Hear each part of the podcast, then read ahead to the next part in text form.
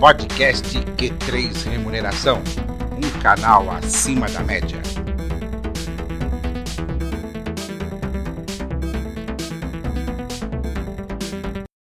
Voltamos com o podcast Q3 Remuneração, um canal acima da média. Lembrando que os nossos programas têm o patrocínio da Incentive, principal plataforma de remuneração variável e programas de incentivos do país.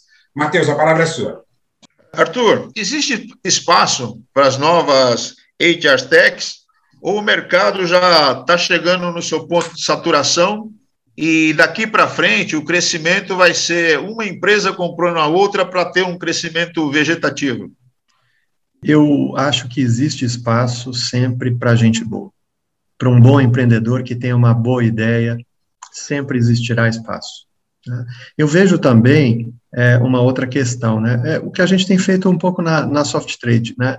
Olhar questões pontuais, eu, eu citei de lista de presença de treinamento, né? O, o Pepereco, que é uma lista de presença de treinamento.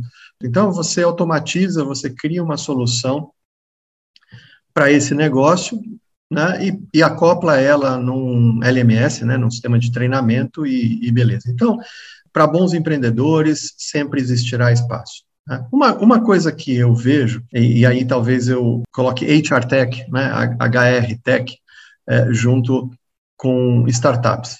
Qual que, qual que é o, o processo que eu conheço? Né? É, existe um, a, a, pessoa tem uma ideia, cria aí, encontra um parceiro, né, uma empresa que, que tem uma dor, que vira um parceiro e faz o, o menor é, produto viável, que endereça essa dor e depois é, vai crescendo. Né? Normalmente, ele vai buscar uh, um financiamento ou um investidor que coloque dinheiro na empresa, um produto escalável, ou seja, que menor intervenção humana possível, que eu possa escalar e, e vender em grande quantidade, de preferência num modelo SaaS, Software as a Service, sem qualquer intervenção humana, né, ou com mínimo de intervenção humana. E aí eu olho para a cultura brasileira e vejo que a gente vem de um, uma cultura onde a gente gosta né, que o sistema atenda ao nosso processo. É, a gente, eu estou generalizando, obviamente, né, mas somos refratários a um processo que o, a empresa criou lá, a empresa de software criou, e que aí a gente tem que se amoldar a esse processo. Né?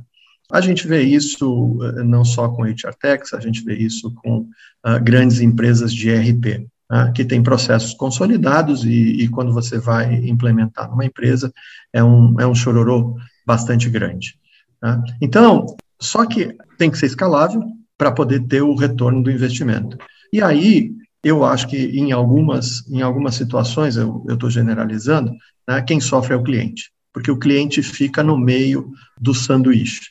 Então, eu contratei uh, um, um, serviço, sei lá, de recrutamento, uh, e ele me dá isso daquele jeito que ele me dá. Né? Se servir para mim, ótimo. Eu vou falar um pouco, a gente tem um, uma plataforma de pré-admissão, né, é, onde o candidato aprovado no, sistema, no processo de seleção recebe lá um link, ele vai ter que colocar os dados dele, preencher as informações dele. Cara, isso no Brasil é insano. É, a gente pede comprovante de endereço. Quantos milhares de possibilidades de comprovante de endereço existem? É, é, é muito difícil automatizar esse processo. Ah, benefícios. Ah, se o cara tem grade A, ele pode escolher entre A, B e C. O seguro de vida, né, ele tem que colocar um beneficiário, que pode necessariamente não ser a esposa dele, ou o marido dela, que pode ser qualquer outra pessoa. Eu, sei lá, vou entrar na empresa, tem um seguro de vida, eu quero colocar a minha mãe como beneficiária, apesar de eu ter uma família, família, é, filhos, dependentes e, e cônjuge. Então, tem uma série de possibilidades que às vezes não são contempladas por um produto que é escalável. Então, na minha opinião, nesse caso, você tem que associar um pouco de serviço. Óbvio, quanto mais automático, melhor, garante segurança, mas no Brasil eu entendo que a gente precisa de um pouco de serviço também. Né? Então, se existe espaço para HR Tech, eu acho que existe para Pra, tanto para a HR quanto para qualquer outra empresa que crie produtos para a área de recursos humanos.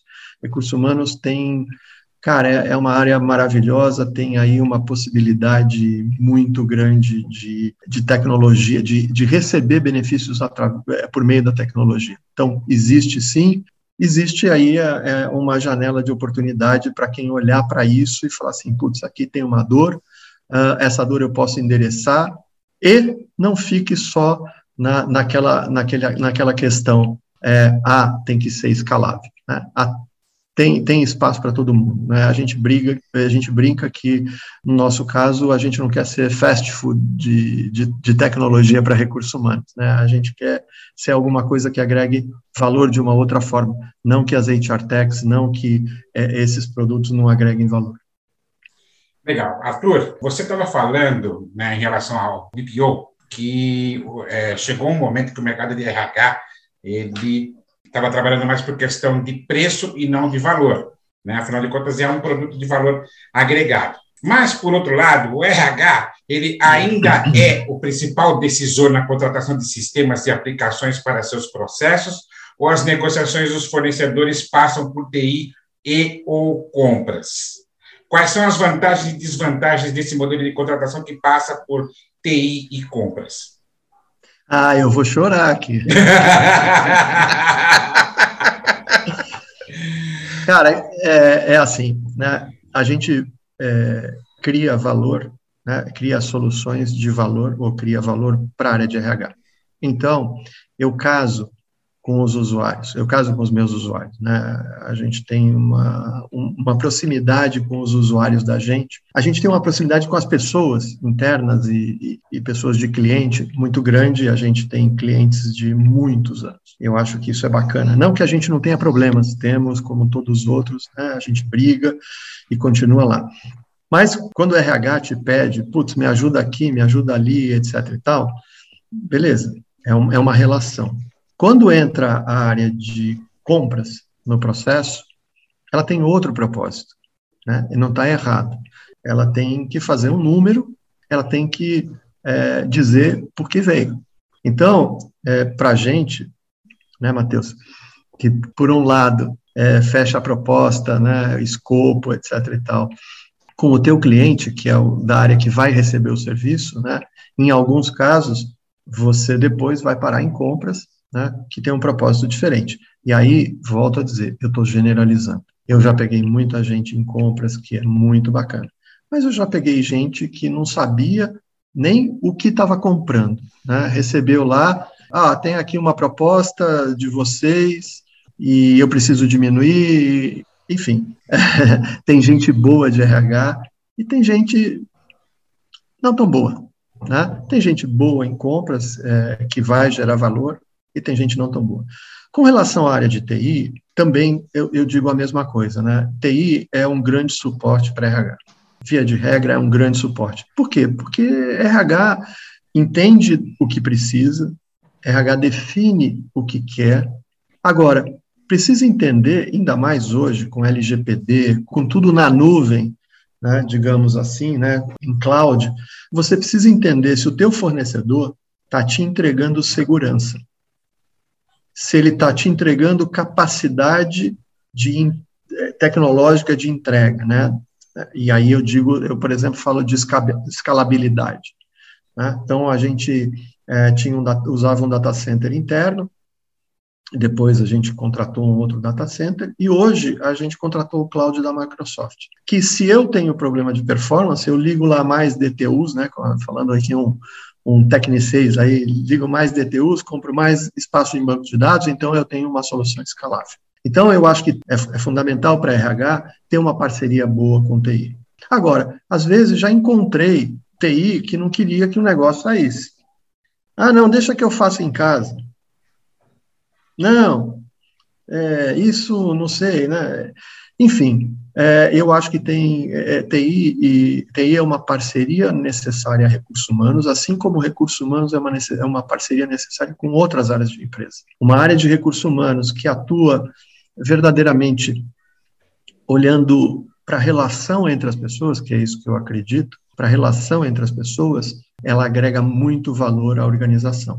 E TI, quando é, entende o papel de garantidor de que aquilo que a gente está comprando é uma solução adequada para o nosso negócio, para a expansão do nosso negócio, que a tecnologia é uma boa tecnologia, que não vai é, trazer qualquer problema, que os processos são seguros, do ponto de vista, né, hoje a gente tem hackers, hoje a gente tem um monte de coisa, eu acho que quando ela atua assim, ela, é, ela é maravilhosa. E compras quando atua é, entendendo que, às vezes, está comprando commodity, e aí, beleza, tem um preço, né? E às vezes está comprando valor e entender qual é a relação preço e valor, eu acho que ela é, ela é, é benéfica para a empresa. Agora, quem define, na, no meu caso, né, no, na minha experiência, normalmente é 99% é, é recursos humanos. A partir das suas necessidades e a partir de enxergar né, valor agregado. Maravilha! Eu quero agradecer ao Arthur Asnis, cofundador da Soft Trade Soluções para Recursos Humanos, pela participação neste programa do podcast Q3 Remuneração, um canal acima da média. Lembrando que os nossos programas têm um oferecimento da Incentive, principal plataforma de remuneração variável e programas de incentivos do país. E os episódios estão disponíveis nas plataformas Spotify, Anchor FM e Google Podcasts toda segunda-feira. Até o próximo programa. Podcast Q3 Remuneração, um canal acima da média.